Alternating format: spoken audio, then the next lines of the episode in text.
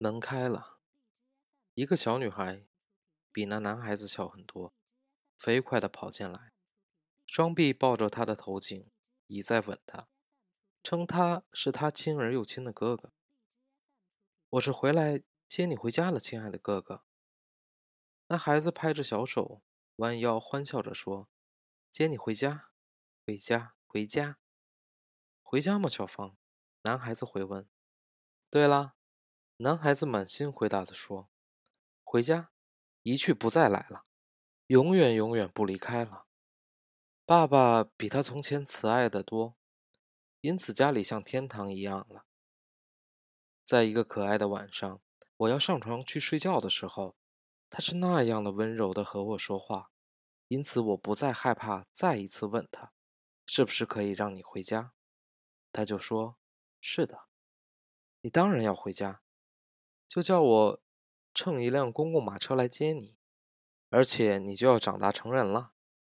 这个孩子睁大眼睛说：“你再也不用回到这里来了。但是首先，我们要在一起度过整个圣诞假期了，要过一个全世界最最快乐的时日。”小芳啊，你真是长大成人了。”那个男孩子喊着说。女孩子拍手笑着。想要摸摸他的头，但是个儿太小，便又笑了，站起来，踮起脚尖来拥抱他。然后他带着稚气的性急的神情，拉着他朝门口走去。而他呢，一点也没有不愿意的样子。跟着他走吧。一阵可怕的喊声在门厅里回响起来：“喂！”把斯克鲁吉少爷的箱子搬下来。同时，在这门厅里出现了校长本人，他以一种凶狠的屈尊降贵的架势，瞪着斯克鲁吉少爷，和他握手，把他弄得胆战心惊。于是，他把他和他的妹妹运送到像最古老的井一样，令人寒战不已的、从未见过的最好的客厅里来。那儿。墙壁上挂的地图，窗台上搁的天球仪和地球仪，都冻得蜡一样惨白。他在这儿拿出一个盛着淡的出奇的酒的细颈瓶，一大块重的出奇的蛋糕，把这佳酿每点的份额分派给两个孩子。与此同时，他又吩咐一个骨瘦嶙嶙的仆人，把一杯那个东西送给马车夫。那人回答说：“他谢谢这位老爷，不过要是这个东西跟他先前尝过的饮料是一样的话，他宁愿不喝了。”斯克鲁吉少爷的皮箱这时候已经捆绑到马车顶上。两个孩子很高兴地向这个校长道别，钻进了车子。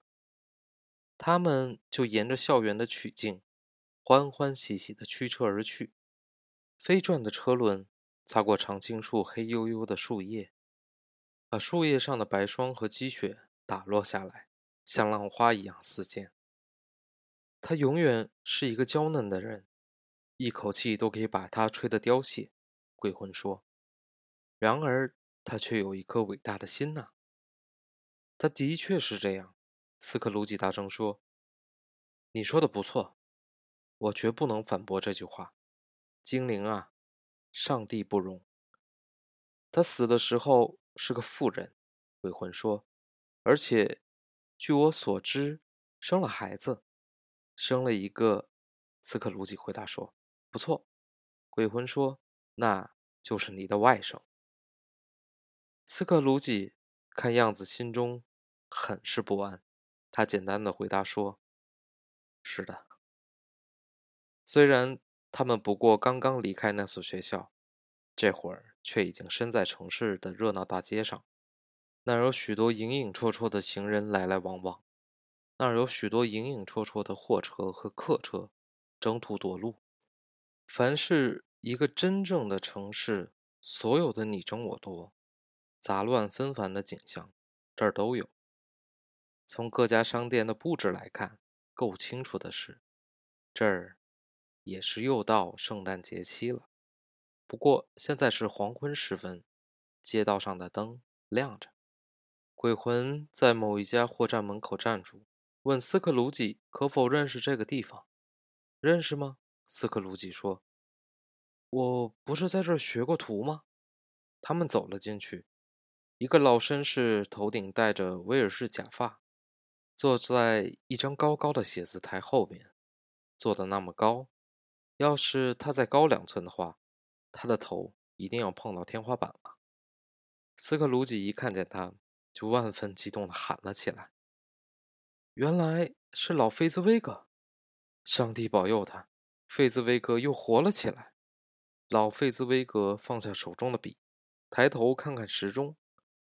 时钟指的是七点，他搓搓手，理一理他宽大的背心，从他的鞋子直到他管仁慈的部分，全身上下都在笑，并且用他那么舒畅的、温润的、丰满的、肥厚的、快活的声音高喊道：“哟呵，哎，爱本利者迪克，斯克鲁吉过去的自己。”这个时候已经成为一个青年人，敏捷地走进来，由他的师兄弟陪伴着。错不了，是迪克·威尔金斯。斯克鲁吉对鬼魂说：“天哪，不错，就是他，是迪克。他过去跟我非常好。可怜的迪克，亲爱的，亲爱的。哟呵，我的孩子们。”费兹威格说：“今晚上不干活了，圣诞节前夕。”迪克，圣诞节快乐！埃本利者，让我们把窗板上起来！老费兹威格喊着，双手拍了一下，拍得很响。说干就干。杰克·鲁滨逊都来不及喊，你一定不会相信那两个伙计怎么干这活的。他们扛起窗板就冲到大街上，一、二、三，就把他们上在适当的地方了。四、五、六。就上好了栓杆，扣上了。七八九，在你还来不及喊到十二的时候，就跑回来了，气喘吁吁，像参加比赛的马。嘿嘿，老费兹威格喊着，从高高的写字台那儿灵敏的异常的跳下来，把东西搬开，孩子们，让我腾出一大块地方来。嘿，迪克。爱本利哲，把东西搬开嘛！在老费兹威格的监视下，没有什么东西他们不肯搬开，或者不能搬开。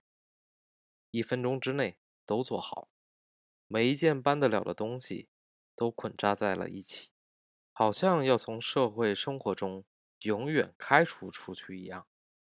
地板打扫干净了，洒了水，灯芯都修剪了。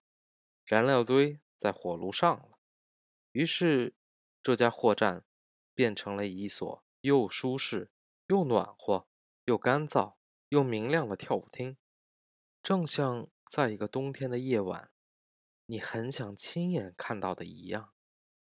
进来了一位小提琴手，夹着一本乐谱，登上那张高高的写字台，把它变成了一个演奏台。他调着音。好像发出了十五针胃痛的病。进来了费兹威格太太，是一个庞大结实的笑面人。进来了三位费兹威格小姐，笑逐颜开，煞是可爱。进来了为他们心碎的六位年轻追逐者。进来了这行业中雇佣的全体男青年和女青年。进来了那位女仆，带着她的。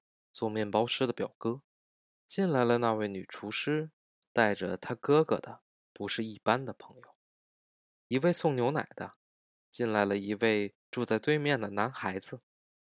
人们猜想，他的主人是否没有让他吃饱呢？他正想藏在住在隔壁一家女孩子的背后。这女孩子被人发现，她的耳朵被她的女主人揪过。他们全都进来了。一个接一个，有些人羞答答，有些人雄赳赳，有些人优雅大方，有些人笨手笨脚，有些人向前推，有些人向后退。无论如何，不管怎样，他们全都进来了。他们又全都走开了，立刻组成十二队，手拉手，绕了半圈，又从另一面转过来，跳到中间，又跳回来，在带着各个阶段的情感的组合中转着转着。原来领头的一队老是出现在不该出现的地方，新的领头的一队跳到那儿的时候，就立刻又重新开始，最后。全都是领头的一队，而没有后面的一队来帮他们的忙了。等到产生了这种结果的时候，老菲兹威格就拍手叫跳舞停下来，喊道：“跳得好啊！”于是小提琴手把他热烘烘的脸浸到一大罐黑啤酒里去，这是特为此目的而准备的。然而一等到他的脸重新露出，尽管这时还没有人跳舞，他就藐视休息，立刻重新演奏起来，好像另一位小提琴手已经精疲力尽，被人用窗板抬回家去，而他是一位崭新的人，下决心要胜过前人，使其望尘莫及，否则宁可死。接着是一次次的跳舞，接着是玩伐物游戏。以及一次次的跳舞，接着是蛋糕，接着是尼格斯酒，接着是老大一块牛肉，接着是老大一块冷的炖牛肉，接着是碎肉馅饼，以及许许多多的啤酒。然而这天晚上最高潮的是在烤牛肉和炖牛肉之后到来的。当时那位小提琴手。他奏起了那首罗杰德·克弗里爵士，于是老菲兹威格走出来跟他太太跳起舞来，而且是领头的一队呢。这真是摆在他们面前相当艰巨的任务。共有二十三四对舞伴，他们可是绝不能小看的人。他们是来跳舞，而一点都不打算散步的人呐。不过。即使是增加一倍的人数，嗯，就说四倍吧。老费兹威格也会是他们的对手，费兹威格太太也是。说到他呀，在舞伴这个字眼的一切意义上，他都适合做他的舞伴。如果说这不是一句高级的赞誉，那么请告诉我更高级的吧，我立刻采用。菲兹威格的小腿似乎发着真正的光辉来。他在舞蹈的每一个段落，都亮得像月亮那样照着。在任何时刻，你绝不能预言，在那个两条小腿下，下一个舞步会变成什么花样。等到老费兹威格和他的太太跳完了整个舞曲的时候，你跟你的舞伴手拉着手，一进一退，一个鞠躬，一个屈膝礼，来一个螺旋钻孔，来一个。穿针引线，再回到你的位置上去，费兹威格就空踢起来，踢得那么灵巧，就像用两条腿眨眼睛一样。然后双脚着地，一晃也不晃。时钟敲了十一点的时候，这场家庭舞会宣告结束。费兹威格先生和太太各就各位，在门口一边站一个，每一个人走出去的时候。他们就跟他们握手，祝愿他或者他圣诞节快乐。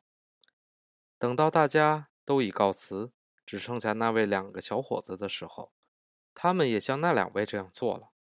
悦耳的声音就这样消失了。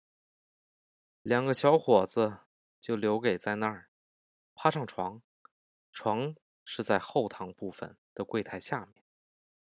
在整个时间里。斯克鲁吉的样子像是一个失落魂的人，他整个心灵都进入了场景，和他从前的自己融合在一起。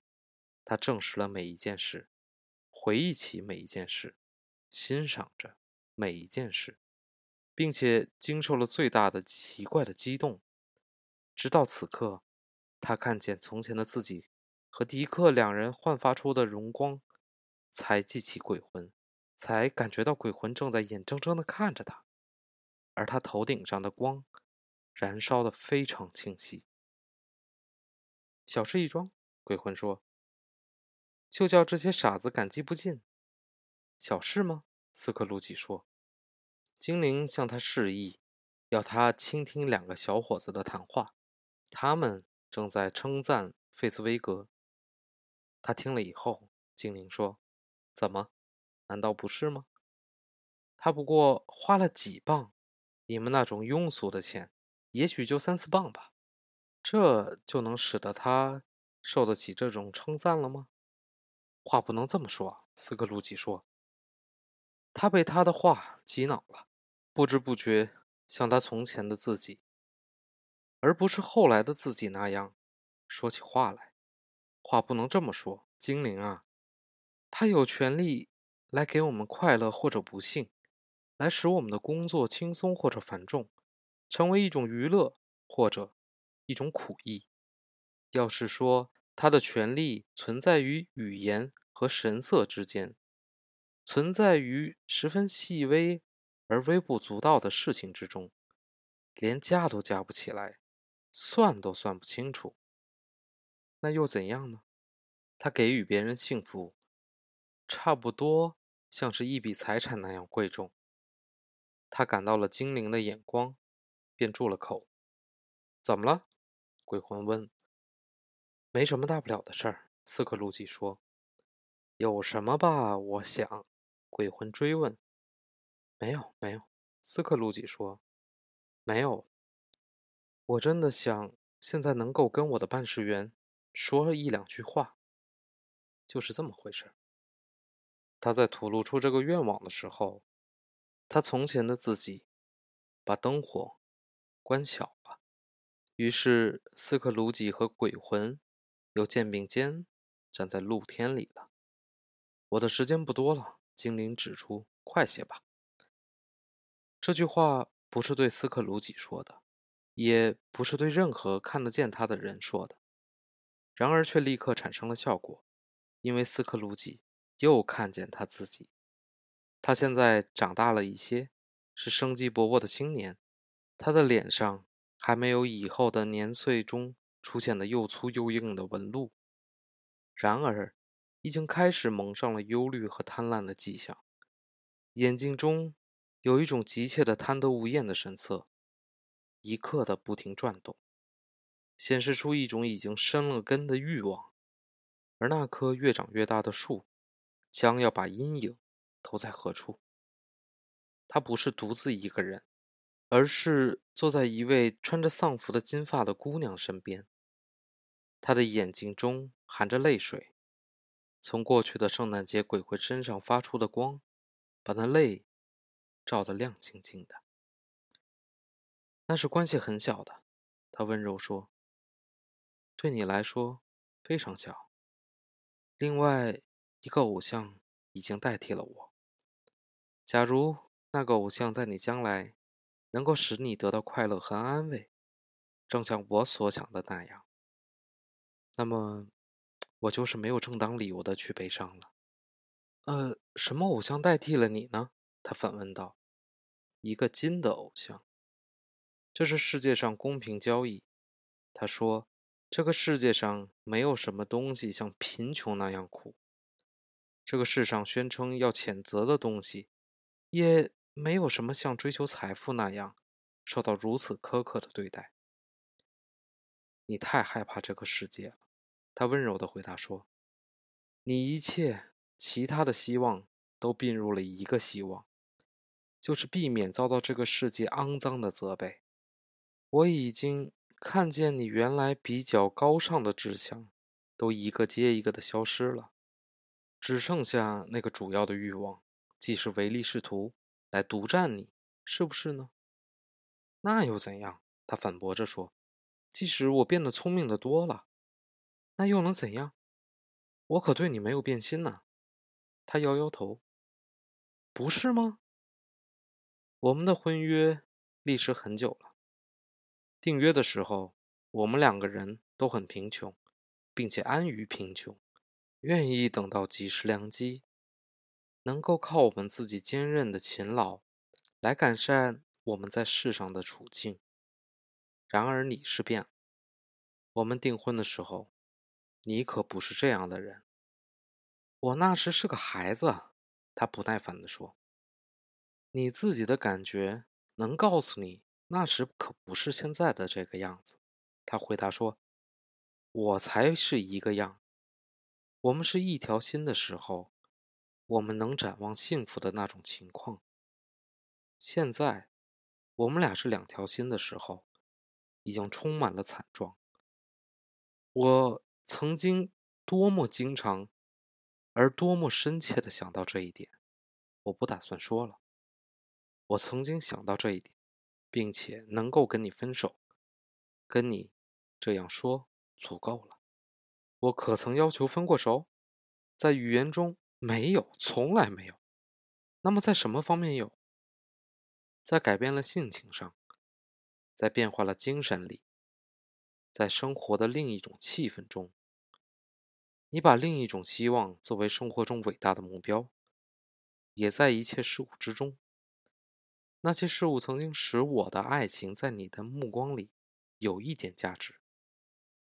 要是这种事情从来没有在我们之间发生，姑娘说着，温和但是坚定地看着他。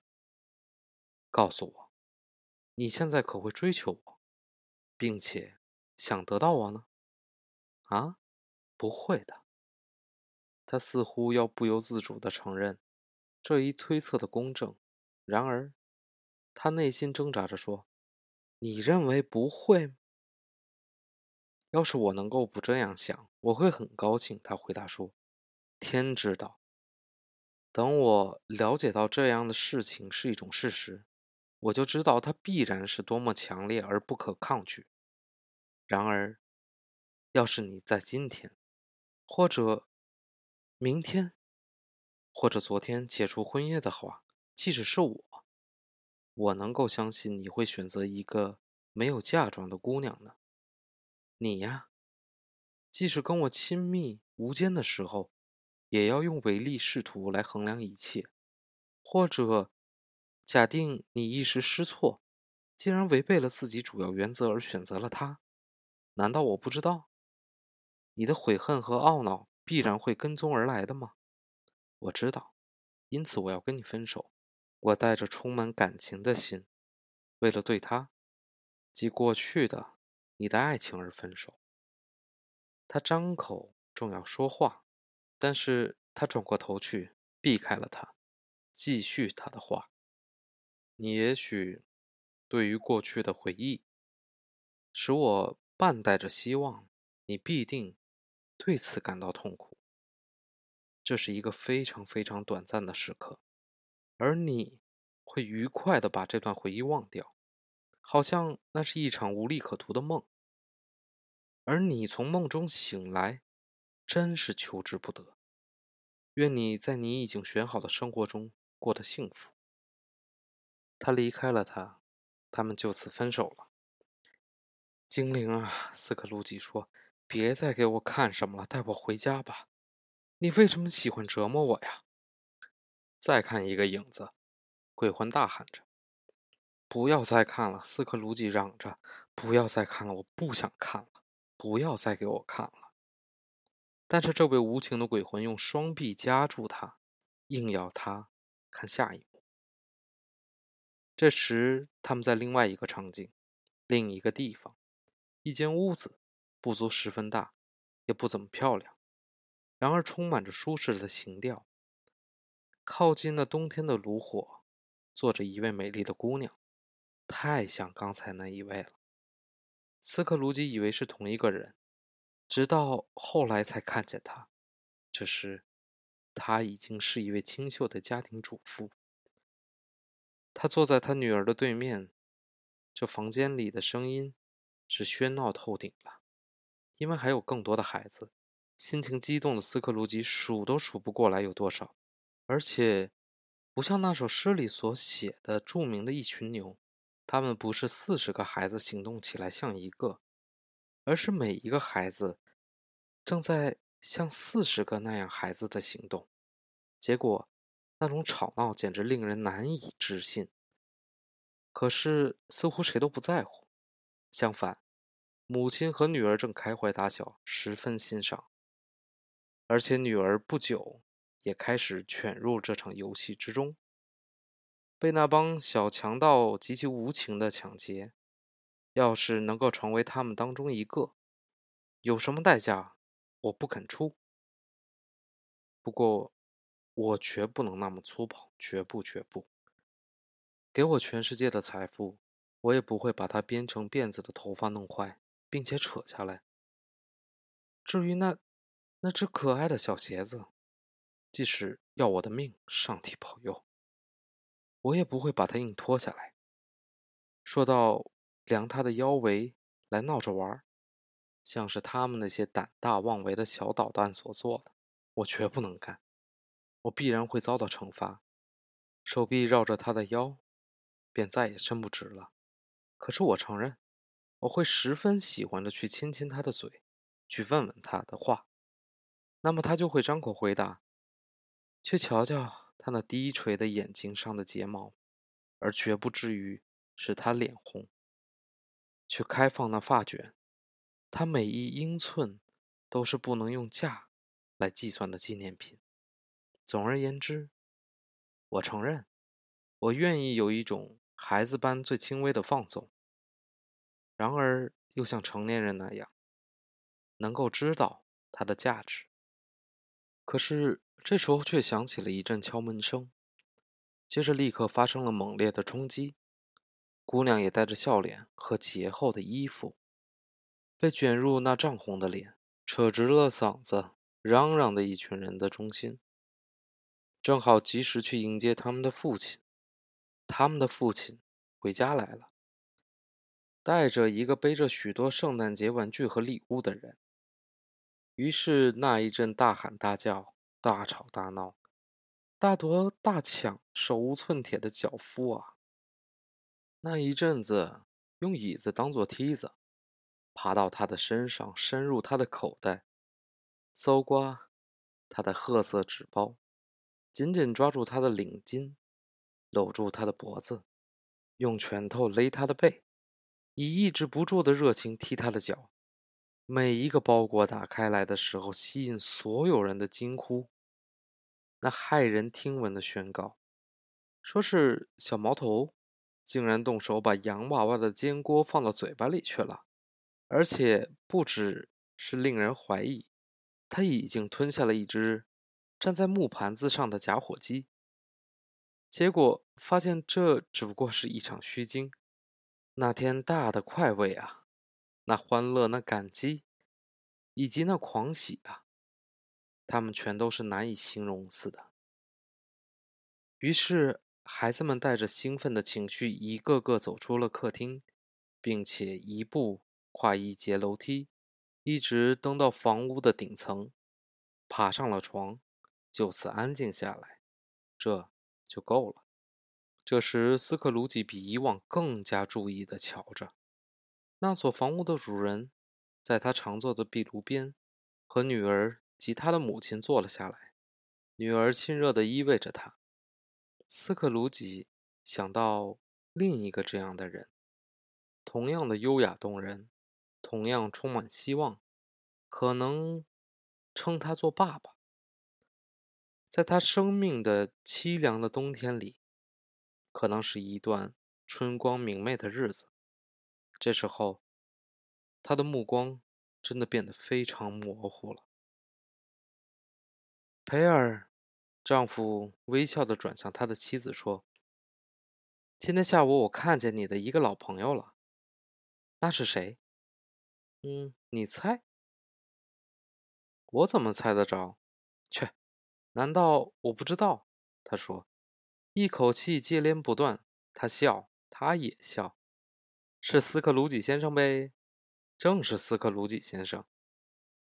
我走过他的事务所的窗口。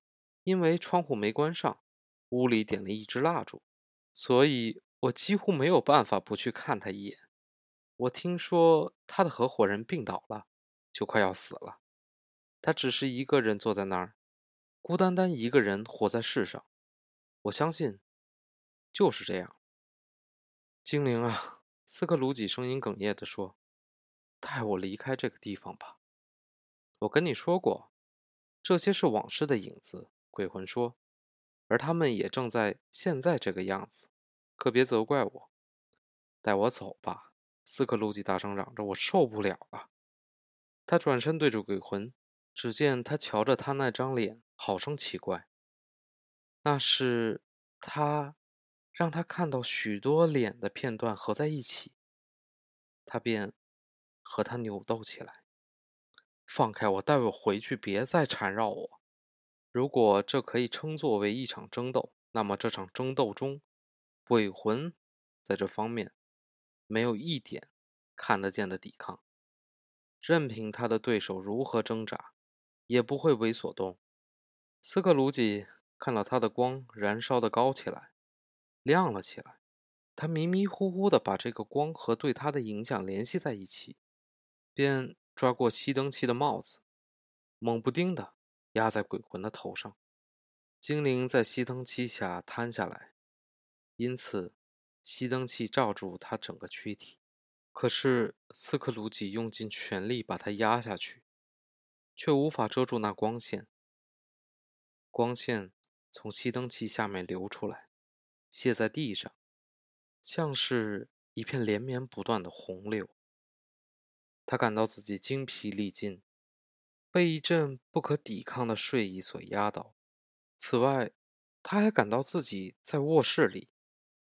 他对那帽子做了临别的一捏，手就撒开了。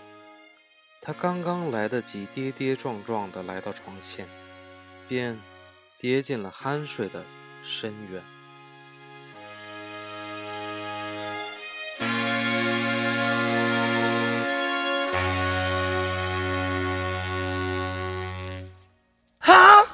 Many more